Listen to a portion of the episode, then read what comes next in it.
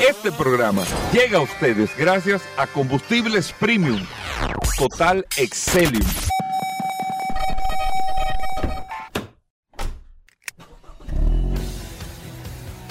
Bienvenidos al programa número uno de movilidad en la República Dominicana. Vehículos en la radio. Bien amigos y bienvenidos a Vehículos en la Radio. Hoy viernes, gracias a todos por la sintonía. Después del sol de la mañana, tenemos un contenido como cada día sumamente interesante para ustedes que podemos compartir, que podemos eh, tocar, que podemos eh, eh, hablar, interactuar más que tenemos nuestra herramienta del WhatsApp, el 829-630-1990, 829-630-1990, para que usted pueda compartir con nosotros también, eh, nos manda informaciones, nos manda videos y nos mandaron un video de una situación, no sabemos si fue ayer en los Estados Unidos, de un camionero eh, que lo interceptaron, parece que o estaba conduciendo de una manera o lo que sea lo otro, pero hasta los SWAT, o sea, un proceso la verdad que, wow, bastante interesante. Y eso es lo que nosotros necesitamos de parte de ustedes, los oyentes, que nos que nos mantengamos en el feedback de la información. El WhatsApp lo tiene Paul, el 829-630-1990. Paul. Gracias, Hugo. Gracias, como siempre, por la oportunidad que me das en este maravilloso programa Vehículos en la Radio. Gracias a todos por la sintonía. Hoy es viernes. Eh, viernes. no tenía la mascarilla eh, puesta, No, por eso yo estaba mirando para un lado. No, no, es cosa, me vi. Sí, mira. Es que yo no siento, no tengo nada. Tú estás peor que yo. Yo no tengo nada. yo me voy a hacer la prueba ahorita. Eso es cierto, eso es cierto. Mira que casualmente ayer. Eh, yo me la debí nos, haber hecho ayer. Nos escribió nada más y nada menos que don Rubén Darío Aponte. Y me dijo que no tenía que pedir excusa, Gobera, porque eh, tú te escuchabas muy bien, que no había necesidad de Pero mira, ahora me escucho diferente. Sí, yo te pero pero sin embargo la gente no te percibe aparentemente o no se da mucho pues, cuenta, pero un abrazo, mira, don Rubén, un oyente fiel de este programa. Y nosotros que tenemos informaciones hoy. Sí, fiel de este programa, Directas y precisas. Sí, señor. Hoy es un viernes sumamente interesante, señores, gracias a todos los que se conectan a través del 829-630-1990, la herramienta más poderosa de este programa Vehículos en la Radio. Al día de hoy, Hugo Verás, a este momento. que sepan que nos pueden ver por Ruta tenemos, 66. Nosotros transmitimos el programa a las 7 de la noche todos los días. Canal 66, Ruta 66. Sí, señor. La verdad que ayer nos tuvieron, varias personas nos estuvieron eh, pidiendo información. Y así como tú lo, di, como tú lo dices, Hugo Vera, nos pueden ver todos los días después de las 7 o a las 7 de la noche que se se, transmite este programa y se hace varias retransmisiones durante el día, así que usted puede escuchar este programa, ver, ver este programa Vehículo en la Radio.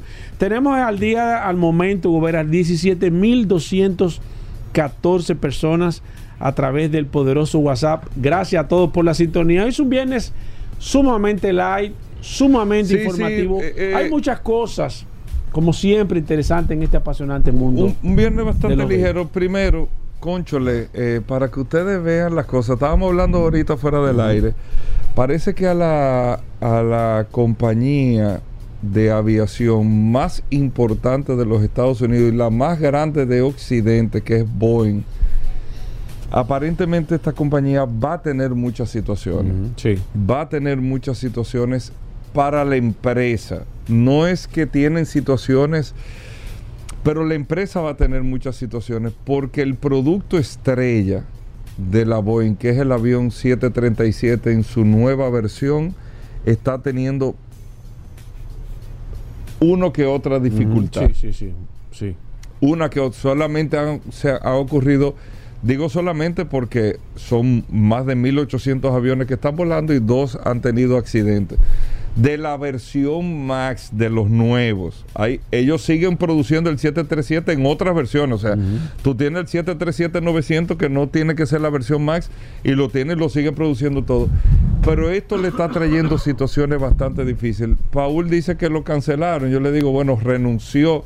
¿Qué es lo que pasa en este caso? El CEO de la Boeing eh, ya puso su renuncia eh, formalmente con este tema. Esto se hace para tratar de salvar un poco el tema de la empresa y pegarle eh, un poco de... Cuando el equipo va mal, le cancelan al manager, aunque no te bateando. Aunque no te bateando, pero estas, eh, yo quiero que tú sepas, Paul, que esa renuncia del manager no es pelado.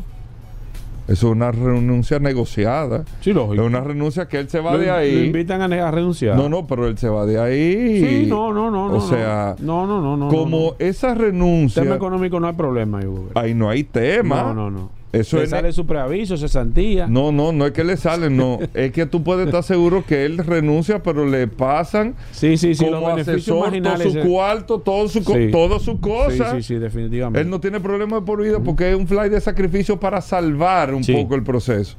Porque tú puedes estar seguro que de él no es la culpa de lo que está pasando. lo que pasa es que para el tema de las acciones eh, se toman ese por eso que uno no puede escaparse o nadie está eh, exento. Y, el tema es, para concluir, para que tú digas, es que él, como está renunciando, CEO de otra empresa no va a volver a ser. Porque se supone que una persona que no desempeña. No, no, no, quizá de aviación no puede ser que no sea. Bueno, pues, pero, tú me entiendes. Nadie sabe. Lo que sí, Hugo, era, eh, eso es un dato interesante para que ustedes vean que a cualquiera se le puede ir un FAO. O sea, usted se puede dar cuenta que cualquier compañía, no importa el tamaño, puede en su momento cometer una pifia, un error. Ya se está hablando, y, esta mañana le estuve dando. Usted sabe que nosotros le damos mucho seguimiento al tema de, la aviación, la nave espacial, todo, todo, todo, todo, lo que tiene que ver, pero nosotros somos no solamente, solamente eh, eh, eh, nos gusta este tipo de trabajo, sino que a nosotros nos apasiona este tipo de informaciones. y ya vi esta mañana que estaban hablando de que ese avión aparentemente... El 737. El, no, el 737-9 mm. Max. Max. Tiene un problema de diseño estructural. Oye, ¿por dónde va el negocio? Porque ya encontraron que habían unos tornillos flojos, que parece que no le habían dado. Y, y hoy en la mañana, casualmente, Pero ojo, Paul, acuérdate que el avión, pues hay que, hay que tener cuidado el avión, las modificaciones que le hicieron en turbina y todo, no es la misma estructura del 737 que No, recuérdate que no, no, recuérdate que según nos explicó una vez Corrado, eh, ese avión le, echaron para atrás la sala para el tema de los motores y tuvieron que modificarle la estructura Modificaron estructura, pero no una estructura nueva. el, único avión de estructura nueva que ha hecho la Boeing en los últimos años fue el 787, sí, pero que, fue un avión hecho desde cero. este no. Pero acuérdate que cuando tú modificas lo que ya está hecho, puede ser que modifique. Está bien, Paul, pero oye, oye, oye. El chasis, va, para que lo hablemos en tema del carro, es el mismo chasis. Sí. Es el em- mismo chasis. Sin embargo, ellos dicen que esa, esa, esa puerta de emergencia, eh, la, que se, la que se desprendió, fue modificada la posición de cómo iba la puerta en el avión. O sea que esa no es la puerta normal o no es el diseño normal. De, porque fíjate que todo trae una, cuestión detrás de otra. Ellos modificaron esa puerta y, cambiaron como la, forma de la estructura de la puerta, de cómo iba, y ahí es que está el problema ahora de la, de, la puerta del, avión. Entonces, fíjate cómo se han entre, comenzado a entrelazar. ok, pusieron la puerta, pero que la puerta la pusieron de adentro para afuera. Eh, no, no, de afuera para adentro. O ¿Tú me entiendes? Modific es verdad que es el mismo chasis, vamos a hablar, pero con modificaciones. Y las modificaciones que le han hecho. Tiene situaciones. Aparentemente, porque estamos hablando de, de aparentemente, pero. Sí, no, y aquí fíjate, empiezan mil opiniones. Fíjate que tanto que es así que ya esa empresa eh, tiene. Eh, tiene la, tienen las cosas muy sensibles en la piel. De hecho, yo estuve viendo el tema accionario y las acciones que lo estuve posteando ahí, las acciones cayeron de la empresa. Y nosotros le hemos dicho que cuando, un, cuando una, un avión se cae, quien sufre no es la línea no es la línea aérea per se, es el fabricante del avión que sufre. Y las acciones de Boeing se están resintiendo porque vuelve de nuevo y todo el mundo se pone en expectativa de nuevo. Decir, ya viene otro avión. Está teniendo muchas situaciones, complicadas. Muchas situaciones con no el solamente modelo más exitoso. Que ahora vienen, que estuve viendo todas las líneas aéreas que tienen este tipo de aviones le van a demandar a Boeing por la cantidad de dinero que están perdiendo por no usar el avión va Boeing va a tener Boeing que pagarle todo ese dinero. Y lo, va a hacer. ¿Tú me entiendes? no es que van a demandar ahí, que lo ahí, ahí le merma también los beneficios. Por eso es que la empresa tiene problemas. Tiene, sí, sí, está, complicado. Tiene, está complicado. Tiene que la verdad situaciones. Pero bueno, vamos, nosotros le seguimos Qué dando. bueno hablar, Hugo Veras, y hacer, escúchame que te interrumpa de nuevo, que te he interrumpido como dices. Que es bueno enfatizar que nosotros lo hemos dicho, los aviones que se utilizan aquí con el tema de Arayet, no son esos aviones. No, mencionemos una sola empresa, ni Arayet ni prácticamente no se escribieron por ni el WhatsApp. ni Copa, ni United, que, no, no, ni United. Que la que está diciendo mentira, no, no, no, no. Nosotros aquí hablamos claro. Es que no son la versión Max. Ok, para que todo el mundo quede claro, para que no. No, tú sabes qué es lo que pasa, que nosotros siempre queremos ir a una teoría de una sí, sí, de una siempre que, ah, que están callados, no. Esos aviones no tienen problema, para que estemos claros, ¿ok? Sí. Bueno. Eh, y por otro lado, para que ustedes vean cómo la cosa, cuando ustedes ven, yo fui a esta planta en Múnich, una de las plantas más emblemáticas que tiene más de 100 años de BMW en producción, eh, en producción de vehículos, donde se produce hoy el Serie 3. El BMW Serie 3 se produce en esta planta en Múnich, en Alemania. Ahí es que está el edificio también de los cuatro cilindros de BMW, ese edificio emblemático. Ahí está el BMW Belt, que es el centro de, exposición de BMW. Eh, eh, eh, está la planta donde se produce el Serie 3. La verdad que es un complejo bastante interesante y ahí están todos los escuelos de BMW. Ellos ayer anunciaron, y nosotros que recibimos los boletines directos de parte de BMW, que esta planta produce el Serie 3 y produce el i4, el carro eléctrico. La mitad de los carros que está produciendo ahora mismo esta planta son eléctricos, pero ya acaban de formalmente decir que están invirtiendo 650 millones de euros porque esta planta en el año 2027, que le hacen lo que empiezan a, a preparar y todo, van a estar solamente produciendo ya vehículos eléctricos en esta planta y van a sacar la producción del Serie 3 de esta planta. Hablan de otras regiones donde BMW produce, incluyendo en México, que BMW produce, para ir equilibrando el tema de la producción de los vehículos de combustión. Ellos dicen que todavía no tienen una decisión formal eh, de, terminar con los, la producción de vehículos de combustión, pero que sí en el caso de Europa, ellos tienen muy claro porque ya recuerden amigos oyentes que la Unión Europea ya definitivamente determinó en el año 2035, dentro de 11 años, 11 años, en Europa, para los que eh, no se acuerdan de esto, y nosotros lo hablamos muchísimo, en Europa, dentro de 11 años, no se venderá un carro más de combustión un vehículo de combustión, diésel o gasolina, en 11 años en Europa no se va a vender más. Ya todo es eléctrico. entonces, cuando tú tienes el mercado que desarrolló el automóvil, donde se creó el motor de combustión interna, todo, que en 11 años no se va a poder vender, no es que no va a poder circular, porque el carro que tú vendes en el 2035, tú tienes que darle 20 años por lo menos ese carro para que pueda circular. Tú tienes que dárselo 20 años. Pero ya tú no vas a meter al mercado un modelo más de combustión y empieza ahí la línea eh, descendente del consumo de combustibles fósiles en Europa a partir del 35, que eso se va a poder extender hasta el 2060 por ahí, 2070. Y listo y ya. Pero ya tú tienes una... Tú, está marcado. No es de que deberían de... No, no, ya está marcado el proceso que tomará décadas, pero está marcado el proceso. Entonces, por eso, amigos oyentes, cuando usted tiene el mercado que creó todo esto y otros mercados que van a seguir, o sea, después de China, Estados Unidos, está el mercado europeo, que van a seguir con este proceso. Entonces, todo lo que se genera tiene que ver ya con la tecnología y la movilidad, vamos a decir, no eléctrica solamente, sino de otro tipo de denominación. Cuando usted ve una decisión como la de BMW de ayer, con esa inversión, y en su planta más emblemática, que es la de Múnich, esa planta va a ser, sacan la producción del Serie 3 para producir el i4 y otros modelos solamente, solamente eléctricos. Vamos a hacer una pausa, muchas cosas interesantes. Gracias a don Rubén Darío Aponte, pero como quiera lo digo, si me escuchan diferente, que tengo la mascarilla todavía. Pero me voy a hacer mi prueba ahorita porque, esto ya esto no, puede ser. Venimos de inmediato.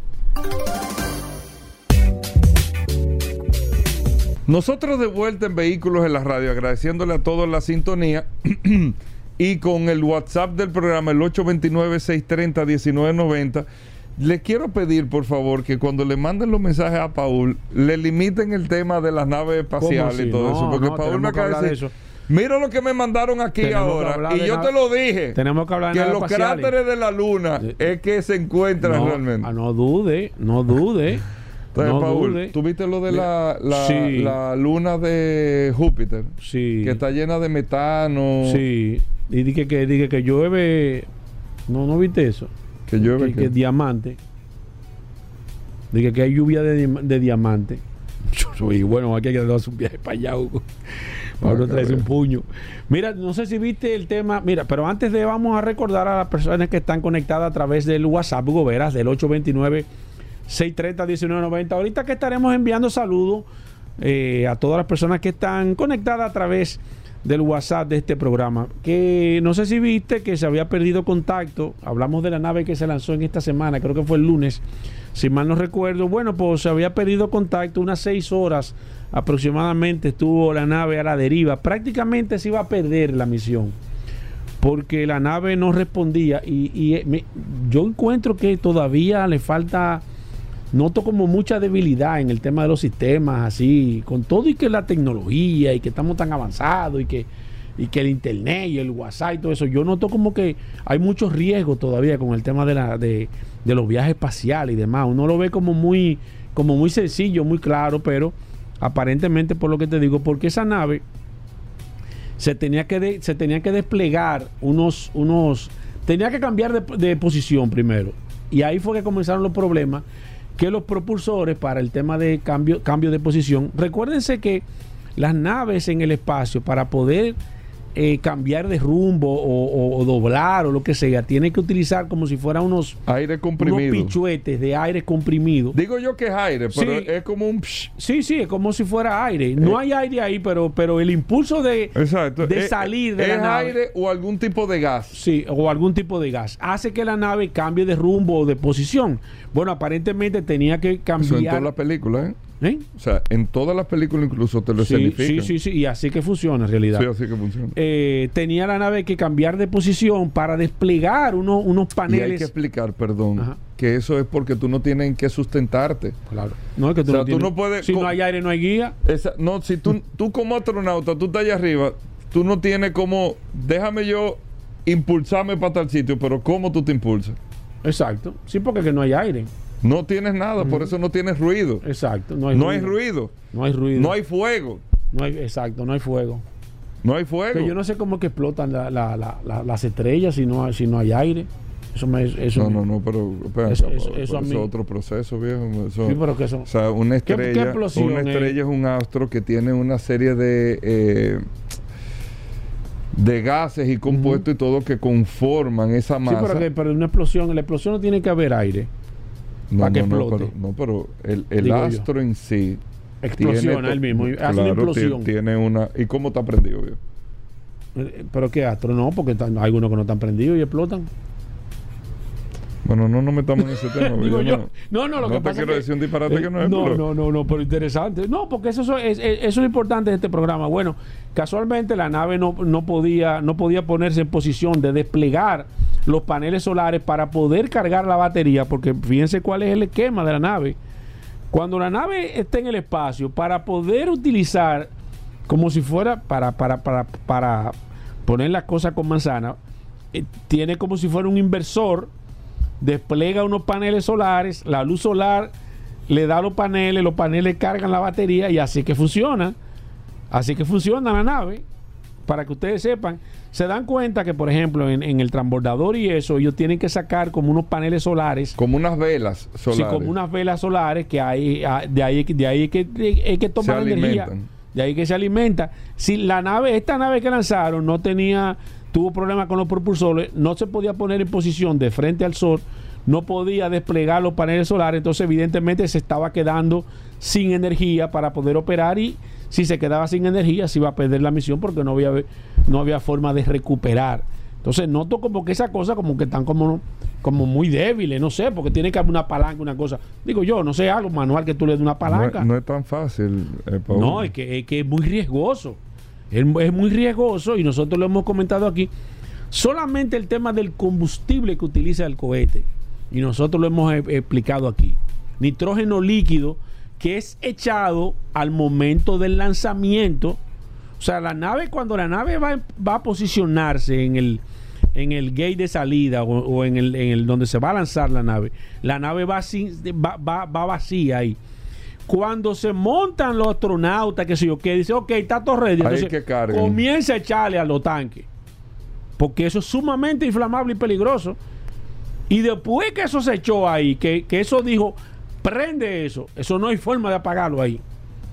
¿Tú me entiendes? Cuando esos motores prendieron, fuerte, ¿eh? no hay forma de apagar esos motores. ¿Tú me entiendes? Entonces ahí es que viene y ahí es la grandeza que tiene, por ejemplo, la, la nave, la de SpaceX, las naves que ha utilizado eh, tu amigo Elon Musk, que la gente me, alguien me estuvo escribiendo, es Elon. No, pero Elon en inglés, está Elon bien, en español. Bien para pa uno para que no digan que uno está privando en fruta fina.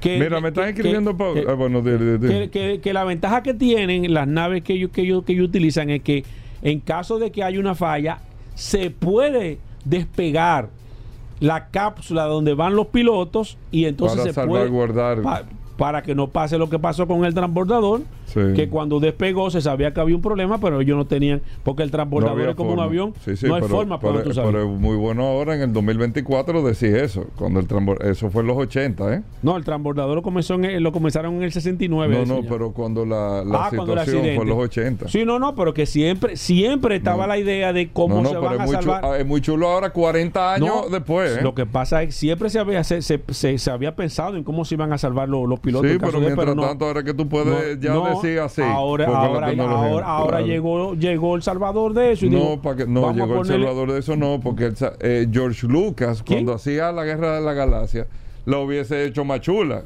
pero él no tenía la tecnología en ese momento, ¿me entiendes? Y George Lucas sí, es un come hombre. Tenía tecnología, lo que pasa era que no, no, se, había, no se había desarrollado.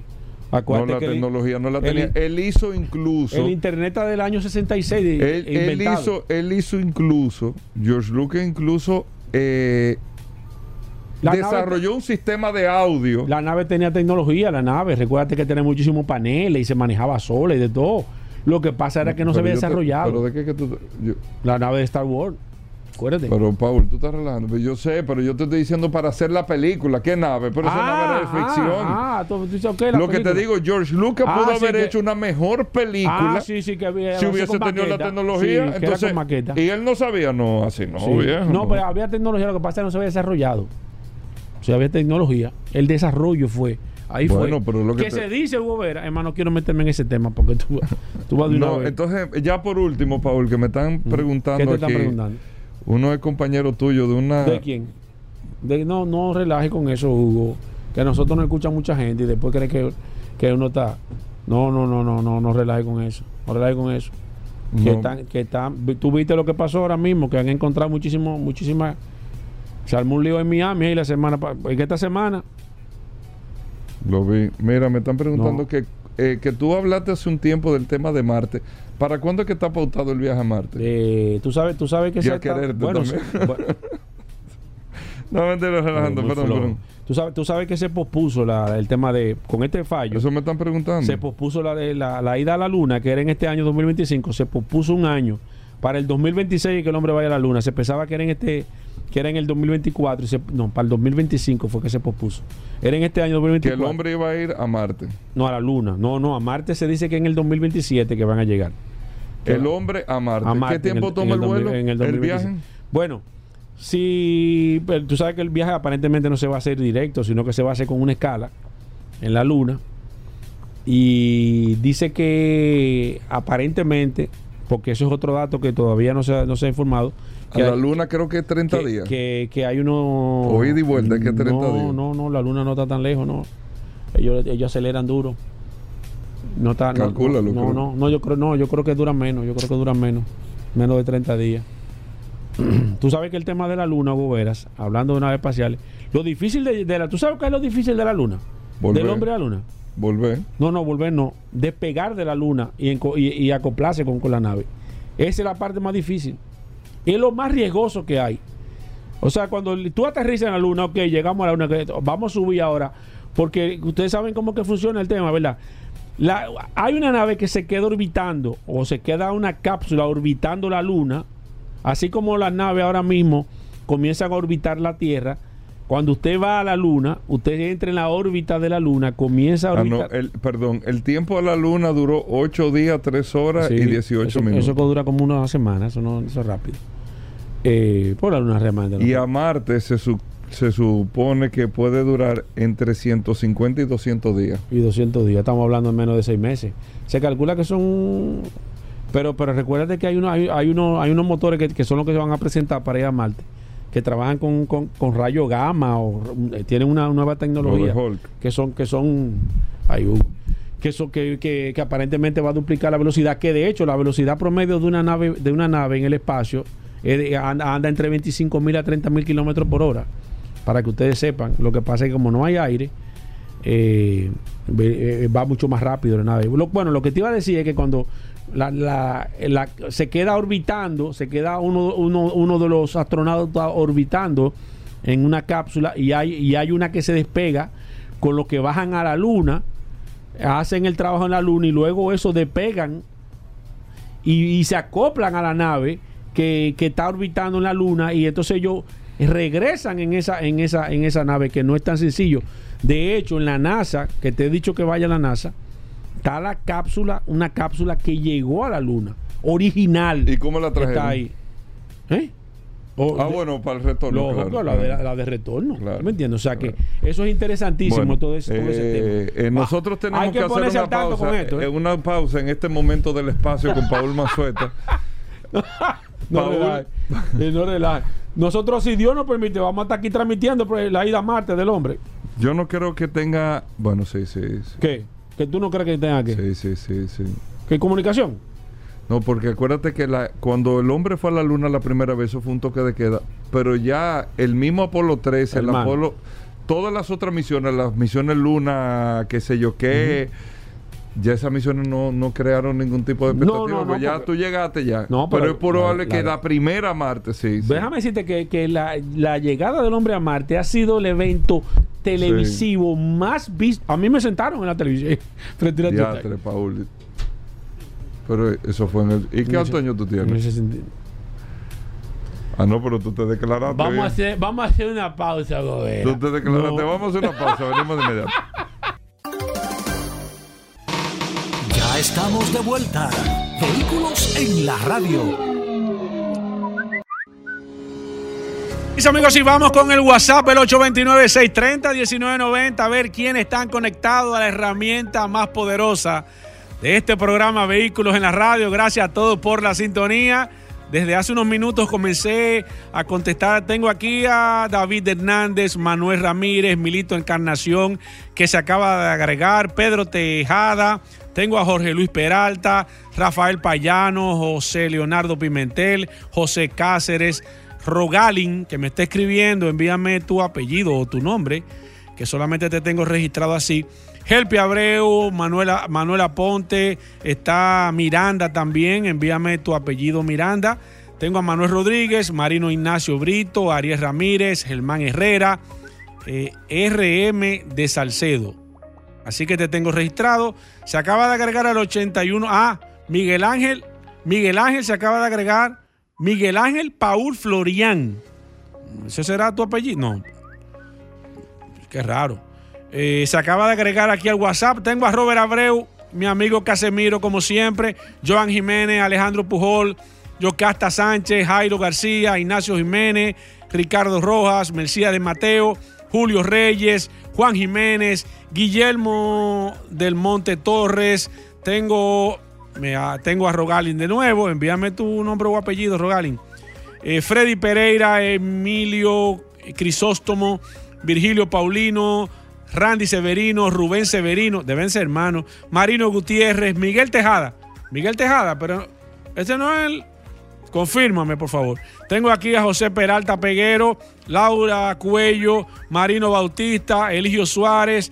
Tengo a Helpi Abreu, Salvador Ramírez, Reyes Rubio, como siempre en sintonía.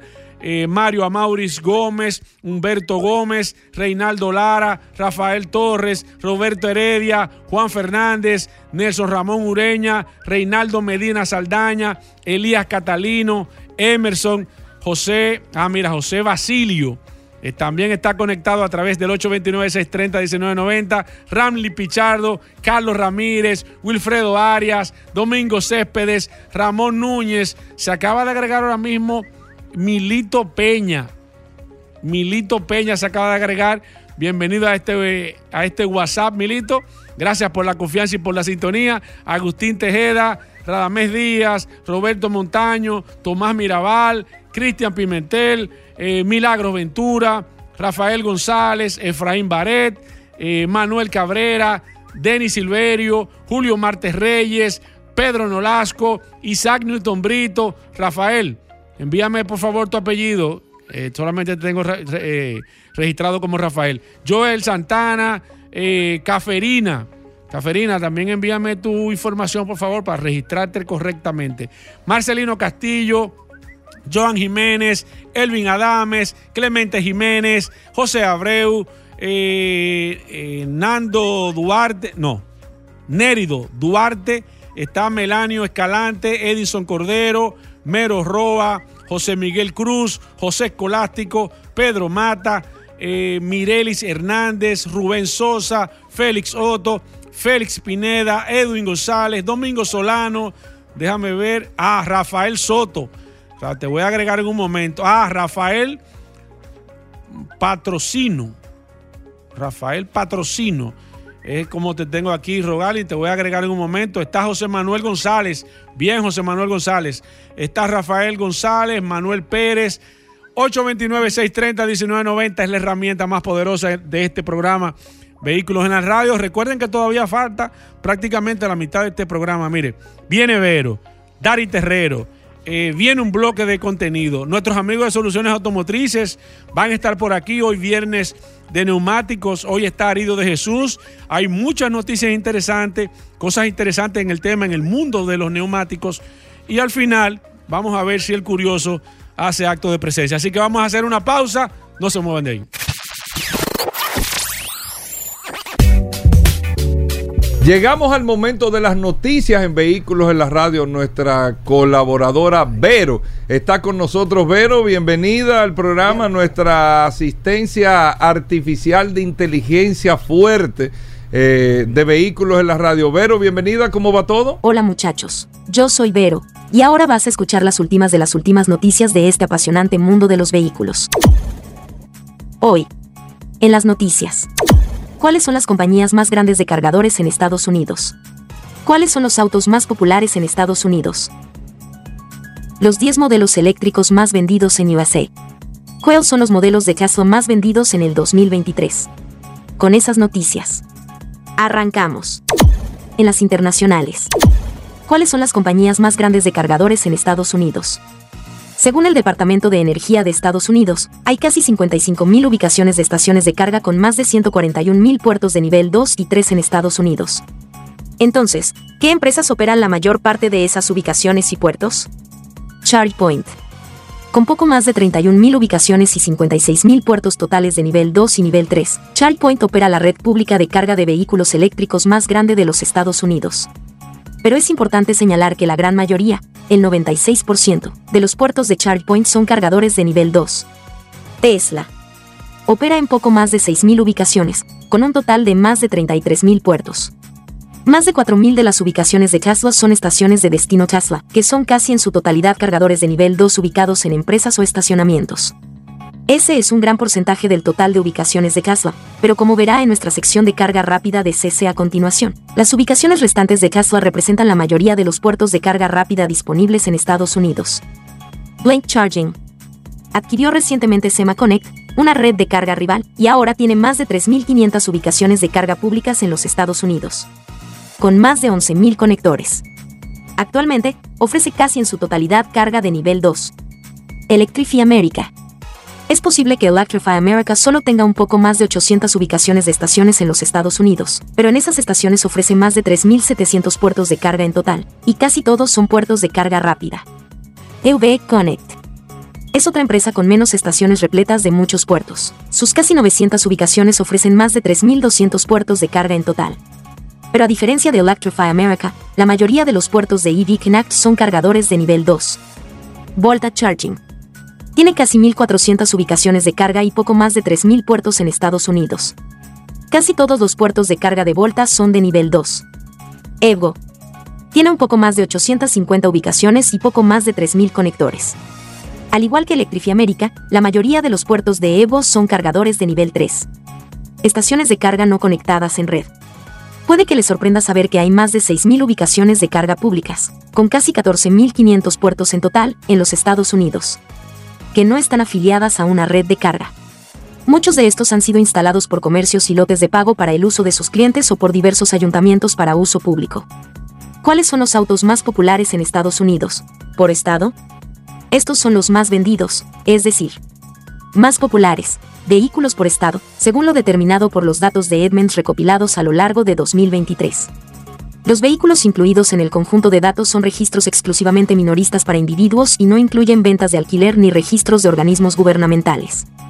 Además, solo se incluyeron las matriculaciones de vehículos nuevos. Estado de la Florida y Puerto Rico, el Toyota Corolla. Texas, Louisiana, Mississippi, Tennessee, Georgia, Kansas, Colorado, Utah, Idaho, Montana, Dakota del Sur, Michigan, Maine. En estos estados el más vendido es la Ford Serie F. Washington, Oregon, Illinois, Carolina del Norte, Virginia, Pensilvania, Nueva York, Connecticut, Rhode Island, Massachusetts y New Hampshire. La más vendida es la Toyota RAV4. En Alaska, Nevada y Wyoming la más vendida es la Ram. En New Jersey la más vendida es la Honda CRV. En Arkansas la más vendida es la GMC Sierra. En Hawái la más vendida es Kia Toyota Tacoma. En California el más vendido es el Tesla Model Y. En Arizona, Nuevo México, Oakland, Missouri, Iowa, Wisconsin, Minnesota, Norte de Dakota, Indianapolis, Ohio, Kentucky, la más vendida es la Chevrolet Silverado. Los 10 modelos eléctricos más vendidos en Estados Unidos. Número 10. BMW i4, 2.583 unidades. Número 9. Tesla Model X, 23.015 unidades. Número 8. Ford F-150 Lightning, 24.165 unidades. Número 7. Rivian R1S, 24.783 unidades. Número 6. Hyundai Ioniq 5, 33.918 unidades. Número 5. Volkswagen ID4, 37.789 unidades. Número 4. Ford Mustang Mach-E, 40.771 unidades. Número 3. Chevy Bolt EV barra diagonal EV, 62.045 unidades. Número 2. Tesla Model 3, 220.910 unidades. Número 1. Tesla Model E, 394.497 unidades. ¿Cuáles son los modelos de Tesla más vendidos en el 2023? Se estima que Tesla vendió 394.497 unidades del modelo I en 2023, lo que representa el 33,2% de todos los vehículos eléctricos vendidos en Estados Unidos en el año pasado, como se detalla en el informe de ventas de vehículos eléctricos del cuarto trimestre compartido por Kelly Blue Book y la empresa matriz Cox Automotive el lunes. La noticia llega en medio de un año récord para las ventas de vehículos eléctricos en general, en el que se vendieron casi 1,2 millones, 1.189.051, de unidades en total.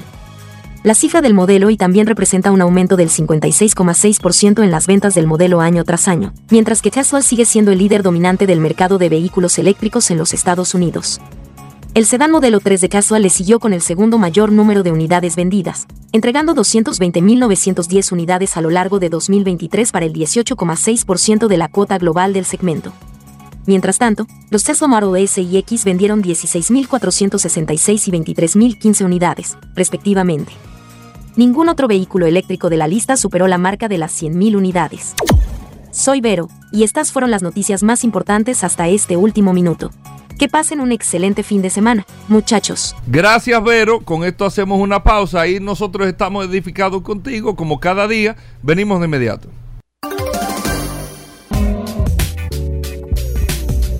Mis amigos, y seguimos en su programa Vehículos en la Radio. Gracias a todos por la sintonía. 12, 11 minutos, hoy viernes en este programa Vehículos en la Radio. Eh, vamos a hablar de neumáticos, como todos los viernes en este programa Vehículos en la Radio. Y ustedes saben, o las personas que, no nos escuchan, nosotros tenemos unos asesores. Tenemos una empresa que se encarga de, de, este segmento que se encarga de hablarnos, de concientizarnos de la importancia que tienen las gomas, los neumáticos y esa empresa es Soluciones Automotrices.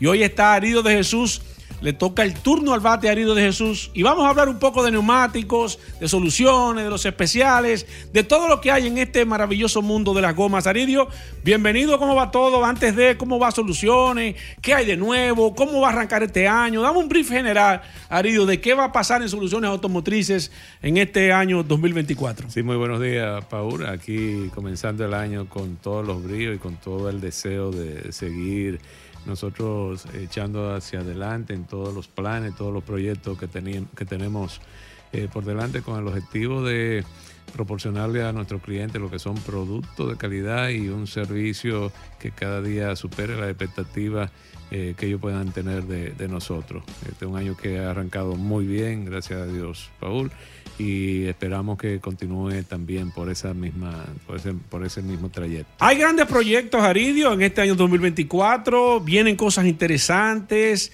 pero a nivel general ¿Qué se prevé con el tema de los precios de los neumáticos, Aridio? Así, yo sé que es difícil quizás prevenir con, con demasiado tiempo a nivel general, pero ¿hay una tendencia alcista por el desarrollo de la tecnología de los neumáticos o no se prevé un mercado salvo alguna excepción adicional, un mercado estable en temas de precios o el tema que hemos estado escuchando con los barcos, el canal de Suez, todas esas situaciones, puede ser que el canal de Panamá con el tema de la sequía, puede ser que afecten los precios de, los neumáticos en el transcurso del año.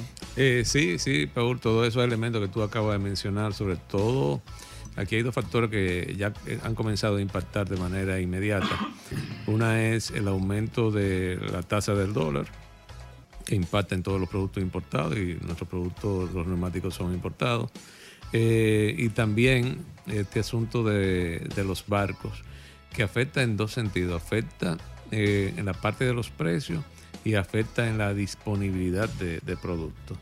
Eh, nosotros como empresa, gracias a Dios, eh, y la experiencia que los años nos han permitido acumular, siempre cuando pasan este tipo de, situaciones tratamos de prever lo más posible para que nuestra disponibilidad de producto no, no, se vea afectada y sobre todo que como tenemos también marcas, varias marcas, con productores también muy grandes como son Pirelli, Michelin, Goodyear, eh, nos garantizan que nosotros podemos tener alternabilidad en, los productos, que si me falla un proveedor puedo entonces tener otro proveedor. Por ejemplo, eh, esas fábricas tienen también, que es algo que, es ventajoso para nosotros, tienen fábrica en todas las partes del mundo.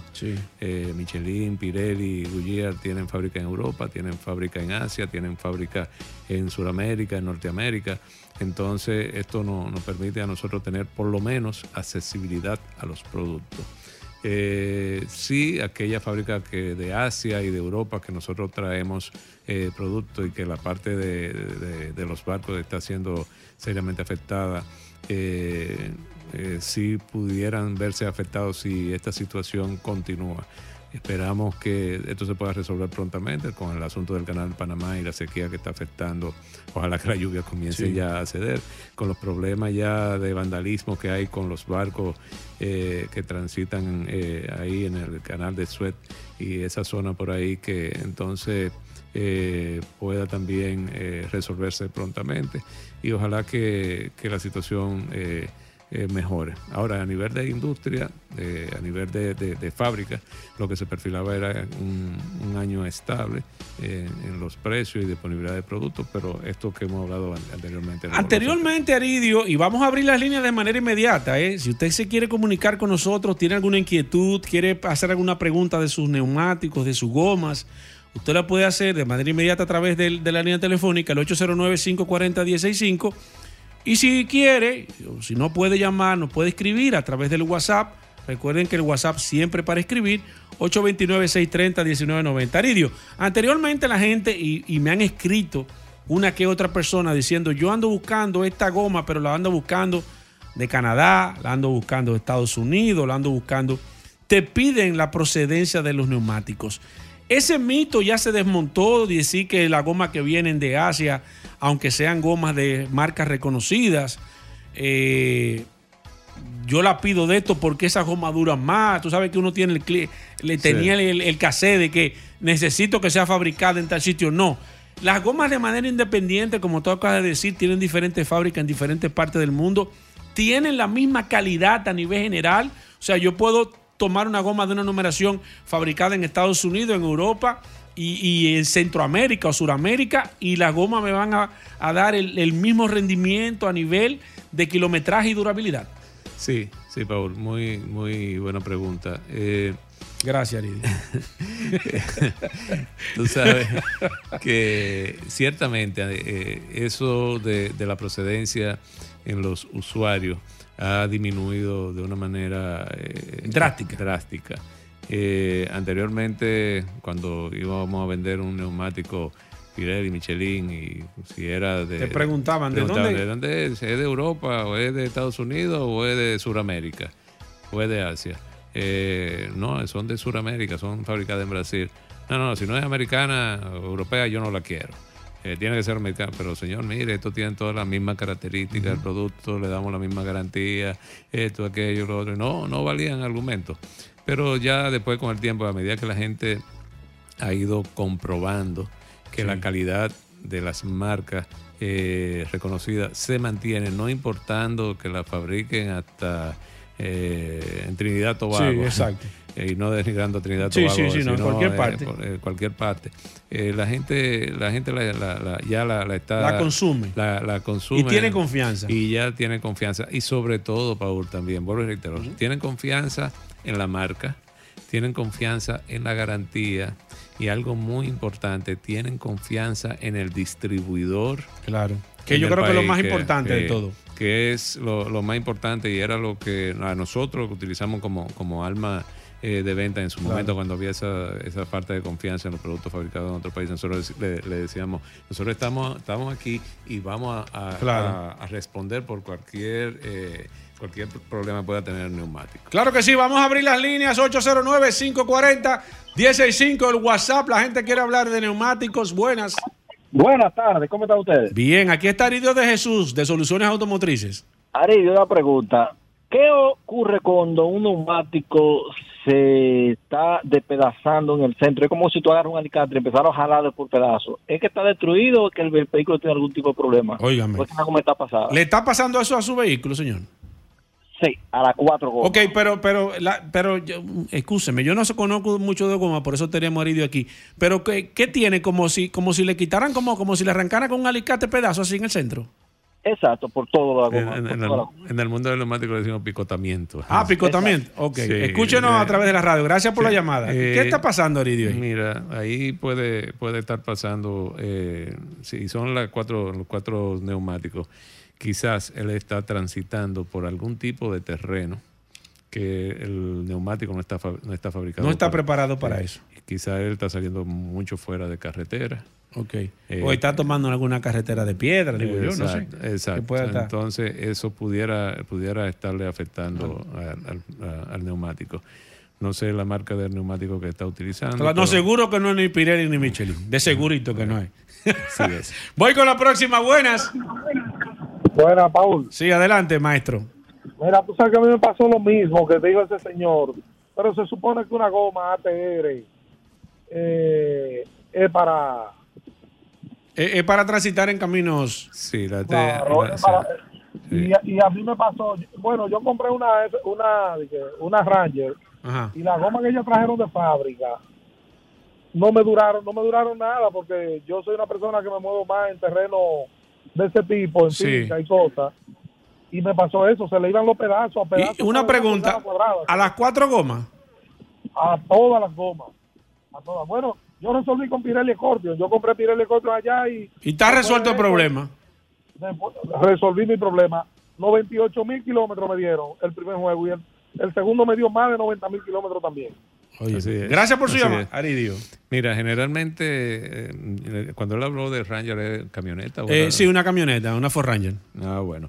Eh, generalmente cuando vienen de fábrica, me, extraña que tenga neumático ATR, pero habría que, revisar el neumático, revisar, hacerle alguna, alguna, pregunta de, de, de, de uso del neumático para uno establecer con certeza que puede estar pasando ahí en, ese neumático. Él comenta que tenía una goma ATR, con una goma ATR se supone, que, no debe. que no debe. no debe pasar esa, esa situación. Perfecto, vamos con la próxima. Buenas. Raúl, eran ATR, la goma eran alemanas. Yo no voy a decir la marca, pero eran ATR alemanas. Ah, usted fue que llamó la primera vez. Sí, yo fui que llamé ahora. ¿Y fueron, y fueron, la, fueron las cuatro también? Y vieron, cuatro. Eran, era, ¿Eso le pasó con el vehículo nuevo? Con la Ford Ranger nueva Ah, ok. Ah, con, ok, ok. Ok, él dice que fueron con el vehículo. Cosas cosas raras que suceden. Sí, en sí, por eso, por eso le digo que como él comentó que eran ATR al principio, entonces habría que coger y revisar el Y analizar bien. Hacer un expertise. Sí, Voy con esta, buenas. Sí, adelante. Yo fue que llamé. Yo lo que tengo una Audi y son Y por cierto, tengo dos Pirelli y le pasó lo mismo. Pero una pregunta, usted fue el, que, el primero que llamó, ¿verdad? Que dijo que tenía problemas de... Eh, en esa Audi que usted transita, ¿usted sale con alguna frecuencia fuera de carretera? No, aquí solamente. Bueno, pues sería importante que usted pase por una de nuestras tiendas y si es posible llamarme para yo asignarle un técnico que pueda revisar con más detenimiento qué puede estar pasando en, en, el neumático, revisar el neumático bien y entonces chequear eh, porque pueden haber otros factores que afectan. Generalmente lo que más afecta fue lo que dije al principio, cuando se, eh, se, transita, fuera, fuera, fuera de carretera, pero también pueden haber otros factores que, que puedan, que pueden... ¿Usted tiene el neumático instalado, señor? Claro. Ah, mire, pues entonces lo que le acaba de decir Aridio sería interesante para nosotros hacer una evaluación minuciosa de esa situación y más que usted que está hablando de una de las marcas que ellos representan para que ellos puedan hacer un expertise general y determinar ¿Qué está pasando con esos neumáticos? ¿Usted puede pasar? Yo paso por allá, entonces, ¿por dónde? Me puede llamar al 809-533-3999. 809-533-3999. Eh, me puede llamar a partir de las 2.30 de la tarde y con muchísimo Y ahí coordinamos. coordinamos. Perfecto, gracias. Voy con la próxima. Buenas. Sí que se trabaja. Buenas. Sí. Yo tengo una, una Tahoe pero esa situación con las gomas, yo cambio mucho de vehículo. La he visto en, casi en todos los vehículos que tengo. Sí. Entonces, yo creo que es buen momento para que hagan un análisis a ver si es que la, la, temperatura o el clima de este país no está capacitado para ciertos tipos de goma, porque aquí si tú coges el Cibao, la calle está negrecita porque llueve mucho, pero si uno coge el sur, está blanquita de tanto sol que le da. Entonces, esos cambios eh, produce, yo diría eso, porque a mí me ha pasado casi en todos los vehículos, después de cierto tiempo, eh, la mayoría de las gomas eh, sufren como de botar pedacitos, como que botan pedacitos como que si se lo arrancara con un alicate. Mira, perfecto, muchas gracias. Nosotros en una ocasión con una de las marcas que representamos, se estaba presentando esa situación y no eran con neumáticos ATR ni, ni el cliente salía fuera de la, de la ciudad. Y la marca eh, hizo un estudio. Eh, eh, la marca quiere decir la marca de neumáticos. Sí, la marca de neumáticos hizo un estudio bien detallado. Mandaron uno de sus técnicos aquí al país para ver qué era lo que estaba pasando. Ah, fue aquí en el país. Sí, sí. Y hubo, llegaron a la conclusión de que la calidad del asfalto de aquí eh, era un, asfalto que parece, parece como, como lija. Ajá. Sí. Eh, entonces, Yo nunca había escuchado eso, Aridi. Sí, sí. En ese diseño de ese neumático. Eso no quiere decir que pase en otros neumáticos. Exacto. En ese diseño de ese neumático determinaron que le afectaba la calidad del asfalto de, la, de la carretera. Nosotros que vendemos neumáticos nada más teníamos o veíamos y, o hemos visto nada más ese problema en ese tipo de neumático. Inclusive el fabricante eh, de, la marca eh, mm, suspendió eh, que vender ese neumático, ese diseño de neumático para, la República Dominicana. Pero sí nos, informaron que había ese, ese problema y hay otra, otra situación también que se presenta. eh, con, los con los neumáticos de vehículos de alta gama. Generalmente los neumáticos de vehículos de alta gama son neumáticos que vienen con un caucho más blando para que pueda tener mayor tracción en el arranque y en las curvas.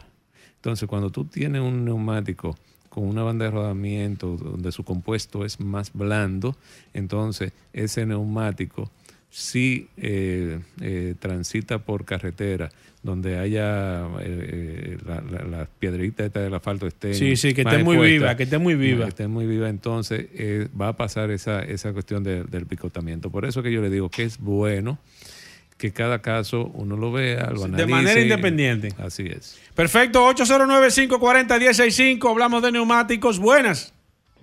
Sí, buenos días. Adelante. Hermano, una pregunta. Yo me he fijado principalmente los neumáticos chinos, cuando uno los presiona, vamos a decir con el dedo, con la uña, son como más blanditos que Michelin, eh, Yokohama y eso. yo entiendo que eso tienden a, a desgastarse más rápido cuando son tan blandas esas rodaduras.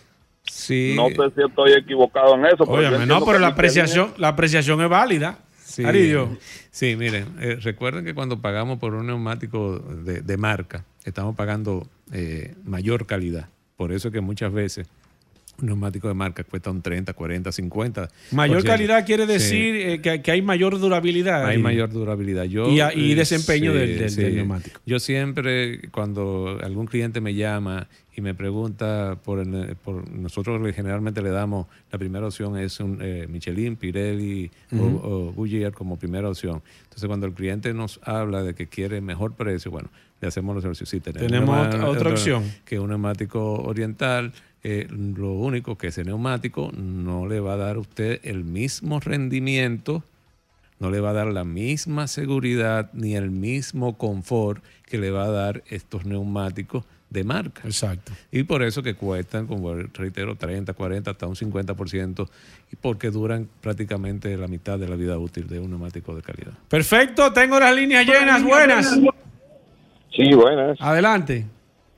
Sí, con el tema, como hablaron de desgaste y rayadura, pero en el centro del neumático, no interviene ahí la presión del, de, aire del neumático. Óigame, sí, óigame, Pero usted es técnico de, de, goma, señor. Oye, él hasta se fue, pues. oye, pero es verdad. Sí, sí, pero son dos temas, son dos temas diferentes. Una es picotamiento, como le llamamos aquí, que se están eh, despedazando eh, las gomas en, pequeños pedacitos, no es que la goma se desgasta, sino que está botando los pedacitos. Y otra cuestión es el desgaste eh, en el centro. Cuando hay un desgaste uniforme en el centro del neumático, eso es que tienen mayor cantidad de presión de aire que la que deben de llevar. Cuando tienen desgaste en el centro. Cuando tiene desgaste, en, eh, como decimos, en los hombros, en los lados de la goma, en los laterales, ese desgaste es producido por una baja presión de aire. Perfecto. Oiga, interesante. Buenas. Está bueno el segmento, oiga. Hola, se cayó esa, voy con esta. Buenas. ¿Aló? Sí, adelante, maestro. Aquí está Arido de Jesús de Soluciones Automotrices. Oye, el tema de los neumáticos chinos no siempre es así, porque a veces lo que pagamos es marca. Yo tengo un neumático, tengo cinco años con él Oh, no, pero, no, pero déjame decirte. Y hay, mucha, hay muchas marcas que se fabrican en China. Déjeme decirle, señor, que usted tiene toda la razón. Yo compré unos neumáticos y le voy a cerrar para que me escuche. Yo compré unos neumáticos en soluciones automotrices para el carro de mis hijos y tienen más de cinco años los neumáticos. Y yo voy a soluciones, lo mando allá a hacer cambio de aceite y chequen los neumáticos. Me dicen, con cinco años me dicen que todavía están en condiciones, Aridio. Sí, pero yo quiero hacer dos precisiones importante. Sí, dos precisiones importantes. Número uno, recuerden, recuerden que no debemos medir el rendimiento del neumático en tiempo. En tiempo. Lo debemos que es un error que tenemos ahí. Lo debemos medir en kilometraje. En uso. En uso, en kilometraje recorrido.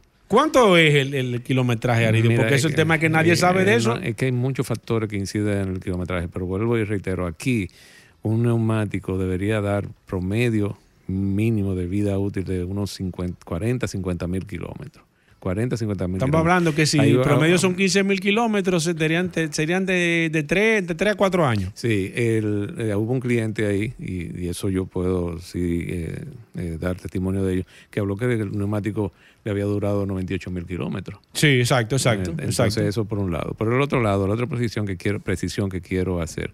Cuando hablamos de neumático chino, estamos hablando de marcas, de marcas que no son reconocidas. Hay neumáticos chinos de marcas reconocidas que son de muy buena calidad. Y hay neumáticos chinos de marcas reconocidas chinas que también son de muy buena calidad. Pero hay neumáticos de bajo costo chinos que entonces ahí no es que sean de mala calidad, sino que el rendimiento, el compuesto eh, de, la banda de rodamiento no es, eh, para, no es para que dure tanto como un neumático de, buena calidad. Entonces hay que tener, hay que, hay que tener esas precisiones para que no, nos confundamos. El neumático chino ha mejorado muchísimo, muchísimo en lo que es la calidad del neumático. Y nosotros vendemos neumáticos chinos también, que como dice Paul, también tienen eh, un, una buena, un buen desempeño. Entonces, no nos confundamos, no estamos hablando mal del producto chino. Exacto. Estamos diciendo que hay neumáticos económicos que pueden ser de China, que pueden ser de Vietnam, que pueden ser de, de cualquier parte de, Asia. De Argentina, pueden ser de cualquier otra, pero no son marcas reconocidas y que se venden por precio. Perfecto, voy con la próxima. Excelente. Buenas. Oye, la, pregunta del millón de dólares. Ok, viene pregunta del millón. ¿Cómo es recomendable echarle aire al vehículo? ¿Cuando está caliente o cuando está frío? Porque dicen que cuando uno va rodando y está caliente, que no coge la misma presión de aire, o es cuando está frío en la mañana. Vamos a ver. Óigame, excelente pregunta, Aridio. Sí, sí, como tú dices, muy buena pregunta. Eh, sí, generalmente es bueno medir la presión de aire cuando el neumático está frío porque cuando el neumático calienta, generalmente aumenta entre un 15%, un día un 15% la presión de, aire. Es decir, que... En la mañana temprano, antes de moverlo. en la mañana temprano, antes de moverlo, quizás si no lo si no lo ha recorrido mucho, puede ir a una bomba lo más pronto posible y ahí mide la presión de aire. Y si no, también hay unos eh, medidores de presión de aire tipo lapicero que antes de salir de, su A mí me regalaron uno en solución una vez. Buenas. Muy buenas. Llamo para felicitar el servicio que me dieron en diciembre. ¿Cómo? automotrices. Explíquenos eso, don, que eso es interesante. Yo pasé en diciembre a aprovechar las ofertas de las gomas Goodyear. Y en la sucursal de la Charles Sommer me dieron un servicio excepcional. Excelente, saliste bien satisfecho. Sí, tuve que pasar a la sucursal de la Bolívar porque en la Chulchi no tenían el llenado con nitrógeno. Ok y quedé mucho más encantado en, la Bolívar. ¿Te atendió María aquí en la Bolívar? ¿La conociste? Sí. ¿Te trató bien? Sí, súper bien. Ah, bueno. Y, los técnicos de ambas sucursales. Excelente. muchas gracias por Esos son los testimonios que van a Penaridio. La línea llena, el WhatsApp lleno, la gente quiere hablar. Lamentablemente el tiempo es eh, bastante corto en la radio, pero la gente que, quiera, que tenga información, que quiera pasar por soluciones automotrices, que quiera aprovechar el tema de los precios, el lubricante Ravenol, señores, que siempre lo comentamos aquí, interesante que si usted no lo ha utilizado, no lo ha probado, pase, utilícelo Usted solamente hace una prueba y luego vamos a hablar de las condiciones.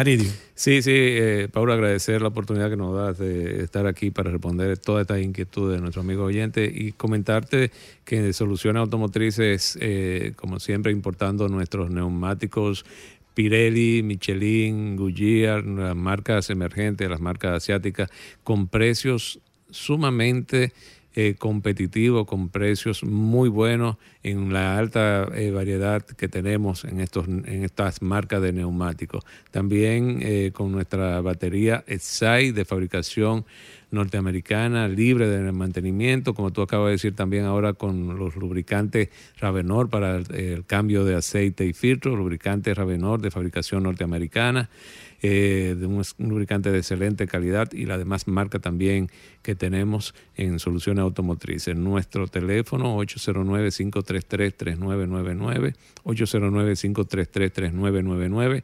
Visítenos en las diferentes sucursales que tenemos, tres aquí en Santo Domingo, una ubicada en la avenida Rómulo Betancourt 347 en Bellavista, la otra en la avenida Ortega y Gasset, esquina Franfeli Miranda en Naco, nuestra sucursal ubicada también en la Winton Church, esquina Charles Sommer, ahí en la Plaza Automor, nuestra tienda Michelin, en la avenida Pedro A. Rivera, número 65 en La Vega, cubriendo ahí Moca, Santiago, San Francisco, Jarabacoa, toda esa zona de por ahí.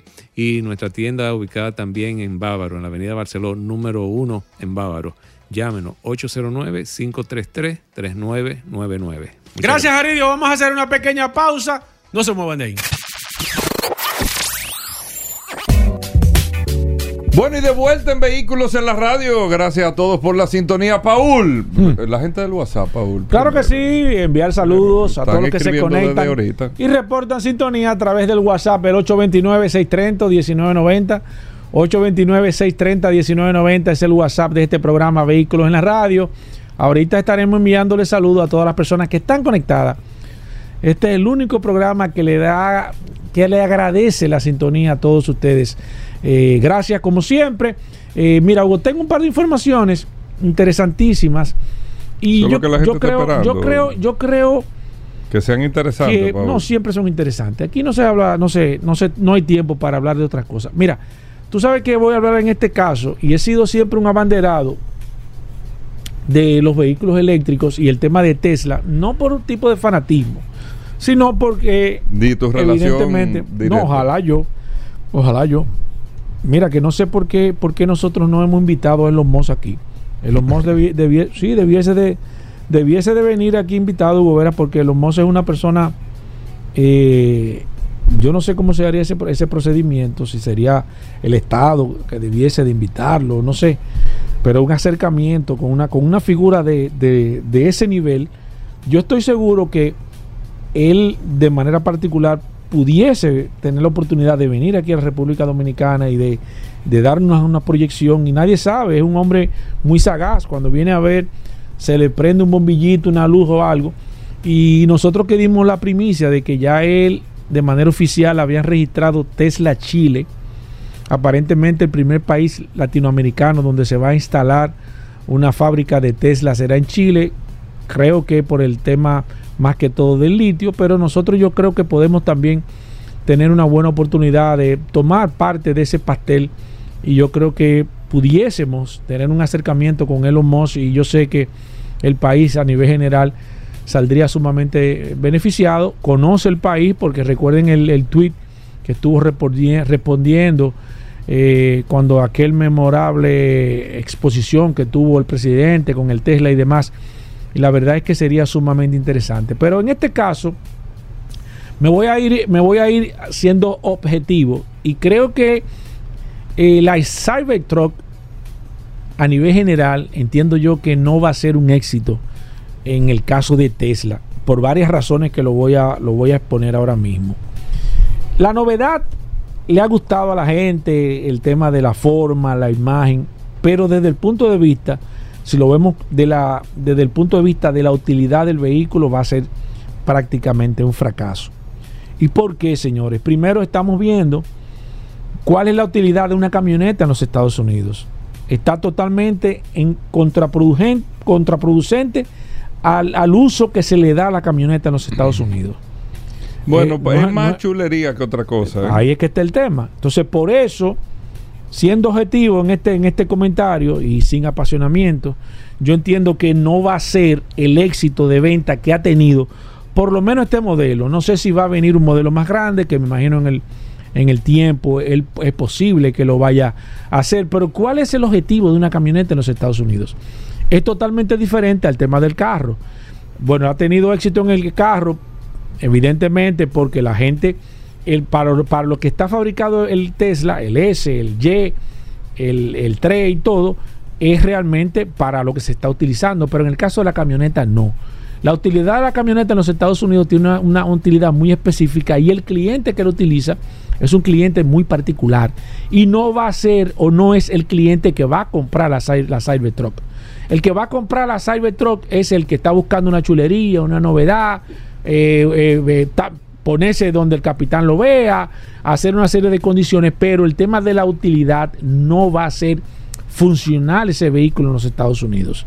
Estamos viendo una camioneta de poca capacidad de carga, cosa que los norteamericanos buscan al momento de comprar una camioneta. Fíjense que los enfoques, cuando se va a vender un vehículo, una camioneta para cargar, te hablan de capacidad de carga, capacidad de alar, capacidad de espacio, no tiene tampoco una un espacio suficientemente grande para poder quizás eh, eh, llevar una carga suficiente. Entonces, yo creo a nivel general que a través del tiempo, salvo que ellos no hagan una modificación y puedan lanzar una camioneta mucho más grande, otra cosa, no es una camioneta doble cabina, al norteamericano le gusta andar con su familia, le gusta... ¿Que no es doble cabina? No, no es doble cabina. Es una cabina, no, es cabina, cabina sencilla. Sí, no es doble cabina. Entonces, yo creo que más que todo, eh, todo, todo, todo ese tipo de, de, de, de, cosas que tiene el Cybertruck a nivel general no van a impactar o no va a ser. No es doble eh, cabina, Pablo. No va a ser, ¿Es doble cabina? Claro. Pues yo no la. Déjame ver, ¿estás seguro? Concho, le, tú me No, pero que yo no vi la, yo no vi la parte trasera. Claro, bien. No, ah, no, ah, no. Pues yo. Entonces me quito, me quito el sombrero y le pido excusa. Lo que no tiene, como tú dices, no son las cualidades de el uso que se le da a una camioneta en el mercado de mayor venta de camionetas pero de doble cabina. Ah, no, pues no sabía, porque me excusen ahí. De hecho, eh, déjenme decirle que ya está, estuve poniéndome en contacto con nuestros amigos. Sí, amigo oyente, gracias. Yo sé qué suerte que estoy aquí. no, te no, no, no, Mira, eh, no. Eh, me estuve poniendo en, contacto con Rafael Flores de Vehículos Eléctricos RD y me dijo que ya están pedidas, van a llegar, eh, no, espérate, van a llegar, creo que hay cinco camionetas pedidas según me estuvo informando, y creo que dos ya están prestas a llegar aquí a la República Dominicana. Eh, mm, creo que no pasarán un par de meses sin que podamos ver la camioneta aquí ya rodando en la República Dominicana. El tema del precio, no me lo encontré cara, 60 mil dólares, desde 60 mil dólares. ¿Pero qué te dijo Rafael aquí? aquí? No, no, él no me pudo hablar de precio aquí. Porque todavía, hay un misterio todavía no, no, lo que me dijo él que a nivel general que que todavía como que, como la... Ellos lo que hicieron fue una separación de la camioneta. Recuerda que ellos te dan una separación y el tema del equipamiento y demás. Y Tesla siempre se ha manejado. Lo primero siempre tú como que no sabes exactamente cuál es el precio. Según vi en, lo, en lo que ha estado saliendo, desde 60 mil eh, dólares. Ponte tú que le salgan 70. ¿Cuánto saldría puesto aquí? Aquí, 100. como aquí, como 150. No, imposible. Tú estás loco, Pablo. No, 150, ¿no? No, menos. No, como... como Salía como en 110. Exacto, 100, 100, 110. Entonces me la encuentro realmente a nivel general, me, veo una, una, más que todo el tema del boom, de que la gente está, que la camioneta, que la Cybertruck, que, que sé o qué, pero para mí, a nivel general, de verdad no la veo comercialmente viable, factible. Para mí es un producto que si no cambia el enfoque que le está dando al, al nivel de, de marketing, para mí va a ser un fracaso a nivel general Mm, fíjate que no se han enfocado en, la capacidad de carga, en la autonomía. Se está hablando de que la camioneta acelera, que no sé por qué los vehículos eléctricos, la gente se enfoca en decir, este vehículo llega de 0 a 100 en 3 segundos. ¿Y quién, quién va a acelerar? Es un carro de dragueo que tú te quieres comprar. Nadie está buscando eso. Eso dice que, de, que, acelera 0 a 100 más rápido. No, pero eso es demostraciones de, agilidad. Pero, eso, no, pero eso, no, es un valor agregado que tú le vas a dar a un vehículo eléctrico. Es, son demostraciones al pero para qué? que tú nunca lo vas pero, eh, pero tú no te compras un vehículo de gasolina. Pero, Paul. Salvo que no es un carro deportivo. Es lo mismo que tú coges una Land Cruiser, tú la vas a meter en una duna de a romperla en cuatro pedazos. No. No, tú no vas a hacer ni eso. Ni una Range Rover. Tú, una Range Rover. No, ni en un, ni en un charco, viejo, la pones tú. pero te enseñan todo lo que puedes hacer y nunca lo haces. Entonces yo creo que yo creo que para mí ese tipo de ese tipo de cualidades, ah, que te dan una ametralladora y tú la estás comprando para que te entren a tiro. Entonces yo creo que son ¿Tú me entiendes? Ah, ah, ah, Son cualidades y fortalezas. No, pero que, pero que no te, e, eso para mí me parece que es más eh, un plan mediático, tema de ¿y ¿Qué tú crees que? No, no, con el carro Tesla no. No, no, con el Tesla no. Con el Cybertruck sí han hecho un show, con el carro no, porque el carro ha demostrado y, los hechos están. Y, al César lo que es del César. Los carros han funcionado y, es más por encima de, lo de la expectativa de, pero para mí la Cybertruck desde mi punto de vista comercialmente no va a ser un éxito. El Musk está aprovechando el boom la que sé yo qué. Dentro de dos años tres años si no cambia el enfoque para mí el primer fracaso que va a tener Tesla y el Musk va a ser con el tema de la Cybertruck. Anótenlo que se lo estamos diciendo en este programa Vehículo en la Radio. Pongan atención otra cosa también que no ha impactado el tema de las acciones. Cuando Tesla lanza un modelo, las acciones se disparan. Sin embargo, este lanzamiento parece que la gente se cansó con que, con que viene mañana, que viene pasado, que se, que se suspendió, que el año que viene salió. Ya la gente estaba cansada del esquema, de, la expectativa. Señores, usted no puede amagar tanto, se quema. Si usted comienza a amagar y amaga siete veces, cuando usted salga a la vez número 8, ya no va a tener el impacto. Entonces, yo creo que ese paquete completo con el tema de la Cybertruck, para mí, desde el punto de vista de la camioneta, si usted ve, ahora si usted quiere comprarse un vehículo eléctrico de chulería, aparte, usted se compra la Cybertruck. Pero si usted quiere comprar un vehículo de trabajo para hacer lo que hace en Estados Unidos, para mí la Cybertruck va a ser el primer fracaso que va a tener Tesla como vehículo en su proceso de fabricación. No, no va a ser. No. Y que lo anoten que se lleven de lo que nosotros hablamos de la camioneta no, Mercedes nosotros no, usted, ah, no, de la camioneta Mercedes ah, sí, pero de la Cybertruck lo está diciendo tú. No, lo estoy diciendo yo, que anoten eso, que eso lo advertimos a la gente de autos, digo, de autos de Mercedes Benz. La Cybertruck va, es un producto, es una chulería. Eso no va a funcionar. Es un producto, es una chulería, va a ser una alternativa, la gente no lo va a tomar como camioneta, lo va a tomar como otro tipo de jipeta. Porque así está concebida. Yo no le veo eso, porque yo no le veo, no le veo posibilidad de que pueda decir que como una jipeta. Es que yo no, le no, que tú como consumidor lo veas como que es, una jipeta de dos filas de asientos que tú estás comprando, la chulería, eh, el diseño, para mí tiene tiene vida corta la Cybertruck, así como yo he sido un abanderado que le di tiene vida corta. Además, si tú la comparas con la competencia que tiene la Cybertruck, que es la Rivian o la Rivian, como usted quiera, definitivamente se queda muy corta la camioneta. la Cybertruck. Se queda corta. Se queda corta en todos los aspectos. La Rivian, si tú la pones como camioneta, como camioneta per se, la Rivian le pasa el rolo. Y aquí hay varias Rivian.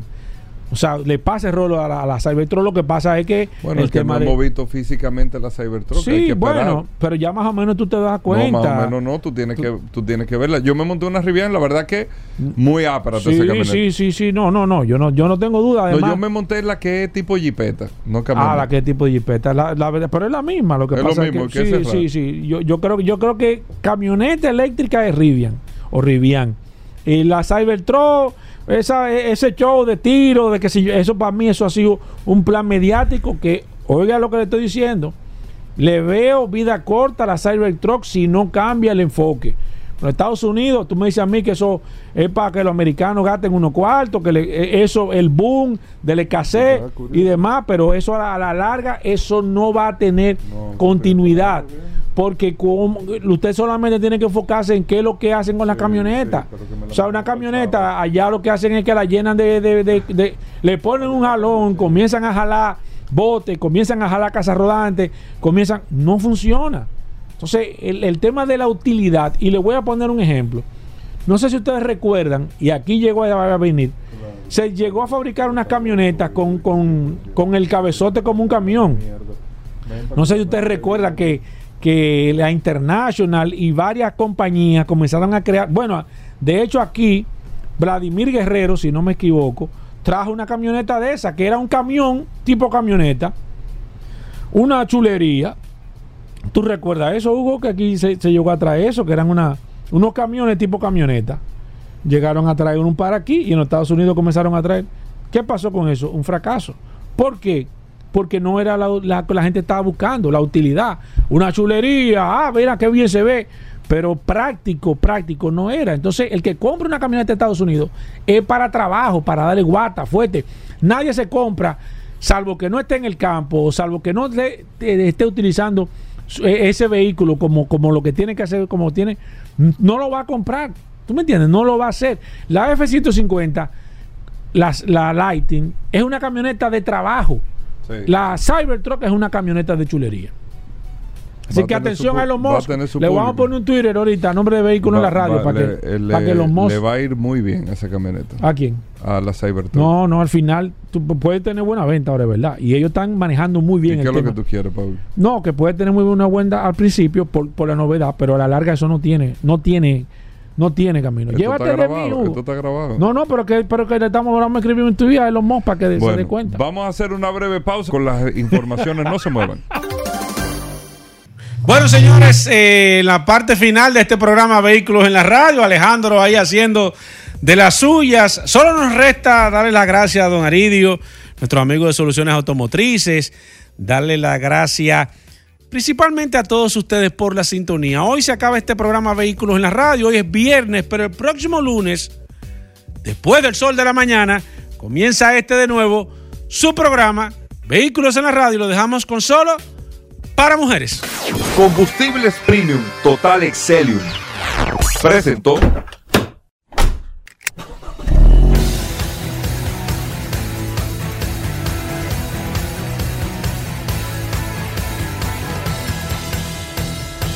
Vehículos en la radio.